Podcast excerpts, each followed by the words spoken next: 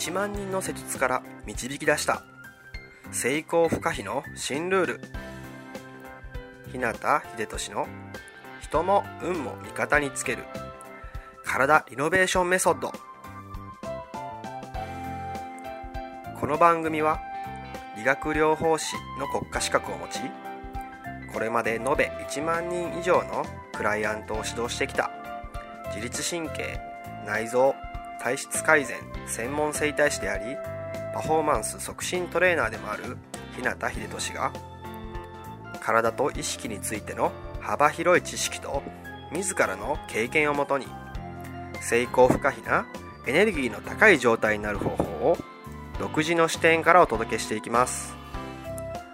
あなた本来の力とパフォーマンスを引き出すヒントや自分らしく豊かな人生を過ごすためのキーポイントについてなどまたリスナーの皆様からいただくご質問やお悩みにお答えしたりとさまざまな角度からこの番組内で情報をお届けしていきます。こんばんは。日向秀俊です。7月28日金曜日の夜ですね。いかがお過ごしでしょうか？もうね早いもので7月最後の週末になりましたね、めちゃめちゃ暑い日が続いてますけどあなたは夏を楽しく過ごせてますでしょうか？僕はですね先週の7月18日から21日までですね石垣島に滞在してました。でまあもう毎日ねずっと晴れ模様でですねもう本当に真夏の暑さを味わってきたところです。でもねこっちに帰ってきたらまたこっちはこっちで大阪もすごく暑くてですね。どっちも暑いなと思いながら過ごしてます。さて今回のテーマですけども石垣島発能力を最速でアップさせる2つの秘訣。ということでお話ししたいなと思います。で、えー、まあですね実はちょうど1か月前ぐらいですね、えー、もう6日ほどに石垣島に滞在してまして、まあ、6月7月と2か月連続でね石垣島に行ってきたんですね。でまあそんなに石垣島ばっかり行って、まあ、さぞかしたくさん遊んできたんでしょうっていう感じでね、ま、思う人もいるかもしれないですけどね、まあ、確かにね石垣島に行くってなるとなんかこう楽しそうななんか海で遊んでるとかね、えー、そんなイメージが強いかもしれないですけど、まあ、今回ですね実はまあその島でね遊んだ記憶っていうのは、まあ、ほとんどないんですよね。でまあ強いて言えばですけど、まあ、向こうに着いた日のね夜ですね。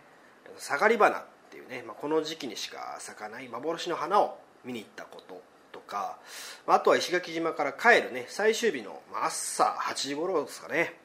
本当空港に行く前に市街地のお土産屋さんに立ち寄っていろいろ買い物したこと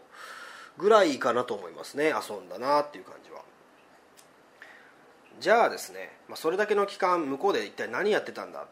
て疑問に思うかもしれないんですけども、まあ、2ヶ月合わせてね約10日間の滞在中にやっていたことっていうのは実は観光とか旅行とかでもねなくてですね。まあ、自分の、まあ、僕のですね仕事につなげて、まあ、生かしていくためのダイビングのライセンスの取得と、まあ、あとはそのひたすらのねダイビングスキルの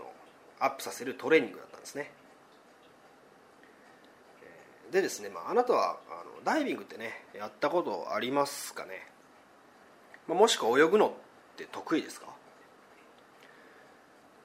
僕はというとですね、えーまあ、ダイビングの経験なんていうのは今まで一度もありませんでした。でですね、まあ、むしろほとんどあの泳げなくてですね水への恐怖心や苦手意識が結構強かったんですよね。そんな状況からのスタートだったのでもうそれはもう必死なんですよね、まあ、なんせ初めてな上にそもそも苦手意識のあるジャンルなわけなので、まあ、大変でした。まあそんな僕でもですねどうにかこうにかこうライセンスをね一つずつ取得して、まあ、今3つね取ってるんですけど段階的に一つずつ取っていって、まあ、今はそのレスキューダイバーというところまで来てるんですね。で、まあ、その2ヶ月連続でね約10日間にわたる滞在中に、まあ、少しずつね、えー、その苦手なジャンルを始めて、まあ、スキルをねアップさせてきたプロセス。そのプロセスを通して、ま、改めてね、え、実感した能力アップの原理原則。でこれっていうのはまあダイビング以外でもね全てのことに通じるものじゃないかなと思います。でその僕の考える能力を最速でアップさせる原理原則っていうのは、まあ、大きく分けて2つあります。でまず1つ目は短期間で集中的に繰り返すこと。仕事でもスポーツでもそうなんですけどまずはねあの数をこなすことっていうのが必須です。で中にはですね一回やったらこうもうなんかコツをつかんじゃってすぐにできちゃうとか身につけられるっていうようなそういう天才肌の人もね、えー、いるかもしれないんですけど、まあ、そういう人っていうのは多くて、まあ、せいぜい、えー、全体の5%ぐらいなもんですかね。もっと少ないかもしれないですね。で、まあ、僕も含めて世の中のほとんど多くの人っていうのは、まあ、残り95%側の人だと思うのでそういうね天才肌と同じような流れで新しいことをねさらっと身につけるというのはなかなか難しいわけですよね。じゃあまず必要なことっていうのはその人より多くやり続けること。で、まあ、言葉でそういうふうに言ってしまうとそんなの当たり前って感じにね、えー、なると思うんですけど分かっていてもなかなかこう日常とか振り返ってね現実を見てみると実際にそれがねなんかできてないのかなっていうケースが結構多いんじゃないでしょうかね。で、まあ、今その数をこなすって言ったんですけど、まあ、それはあくまでも身につけるためにもしくはうまくなるためには必要なこう大前提のことですね。なので、今日のテーマである能力を最速でアップさせる原理原則っていう表現からすると少し違うのかなというふうに感じています。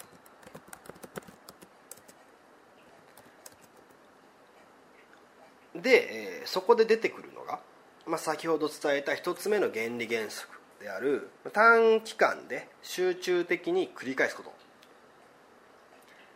ていうことになってきます。で、えーまあ、ちょっとイメージしてほしいんですけども、まあ、同じね数もしくは実践経験というのをこなした人で比べた時にですよ。それを短い期間で集中的にやってきたのか。それとも一つ一つの経験がですねこう長い期間でね間延びしてこう飛び飛びで、えー、実践して経験した数なのか、ね、集中的にガッとやったのか長い期間でねちょっと間が間延びしながらやってきたのか。どっちの方が同じ数をねこなしたとしてより早く身につくでしょうか、ね、あなたはどう思いますか？まあ僕の意見では前者の方かなと思うんですね。というのもやっぱり人っていうのは忘れる生き物ですしで現代社会っていうのは次々にこうね情報が個人個人に入ってくる時代ですよね。で何かを集中的に身につけようとした時に、えー、こう体で覚えたっていう感覚がね自分の中で出てくるくらい、まあ、そういうある一定のレベルまでやりきらないままで、まあ、そこでね期間が空いてしまった場合っっていうのはですねやっぱりその間で忙しい毎日の中ですぐにやっぱ別のことにね気を取られてしまうと思うんですね。でそういう途中のところで止まったまま他のね事柄に気持ちとかね手を捉えているうちにいつの間にか途中までのことを忘れてしまうなんてことがね今の世の中ではよくありがちなことなんですね、まあ、それに学習っていうね観点から見てもですね、まあ、いろんな研究とかで出てるんですけどその実践するね機会が間延びするとですね、まあ、それに伴い学習とか習得度合いもやっぱり低下するというね、えー、結果が出てますんで。でまあちなみに今回の僕のねダイビングのケースで考えてみるとですけど、まあ、先月は石垣島で6日間連続。朝から夜まで海に出て、まあ、ひたすらダイビングを、まあ、16本でしたかね。潜ってました。で今月はまあ4日間だったんですけど4日連続でまた朝から晩までね海に出て12本ひたすら潜ってました。合計すると約30本ぐらい。でまあこの数がね多いかどうかっていうのはやっぱりその人によって見方が違うかもしれないんですけども、まあ、僕個人のこう体感というかその意見としてはですね、まあ、結構集中的にやった方なんじゃないかなと感じてます。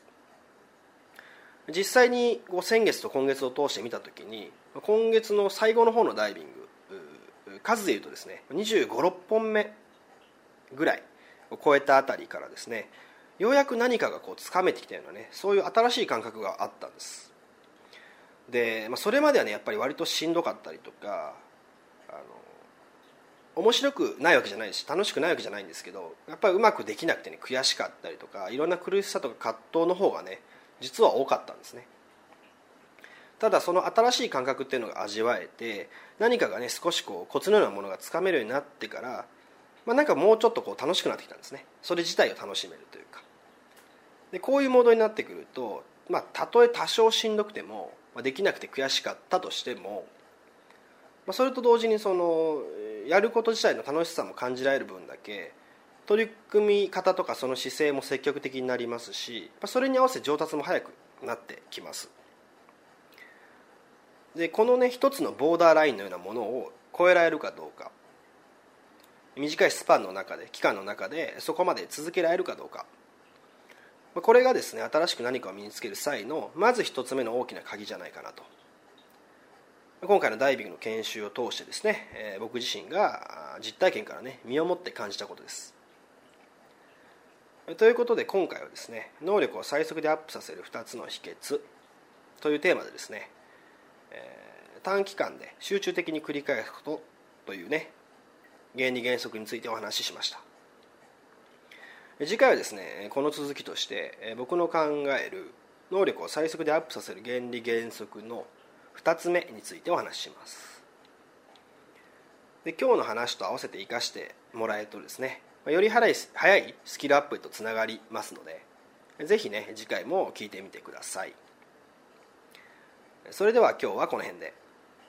人生を豊かで価値あるものにしたいなら体を置き去りにはできません。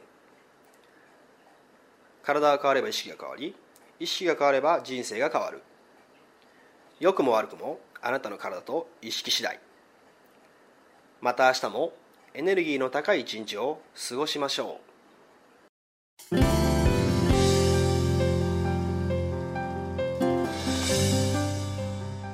最後まで番組をお聴きくださりありがとうございました。今日の内容はいかがでしたか？ご意見やご感想ご質問などいつでもお待ちしています。そしてこの番組を聞いていただいているあなたにプレゼントがあります。インターネットから日向秀俊オフィシャルウェブサイトと検索していただくと僕のウェブページオフィシャルサイトが表示されます。サイト内にある登録フォームにお名前とメールアドレスを入力し送信していただくだけで隙間時間であなたの体のコンディションを整え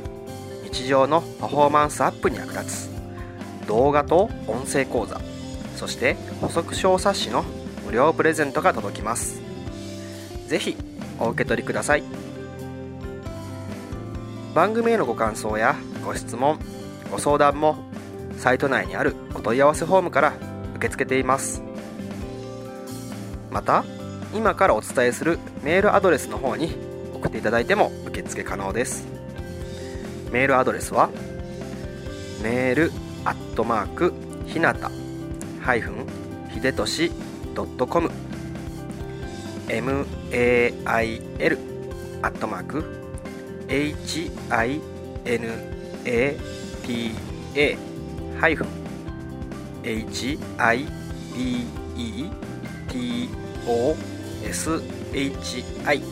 toshi.com になります。あなたからのご感想ご質問ご相談などいつでもお待ちしています。それではまた来週。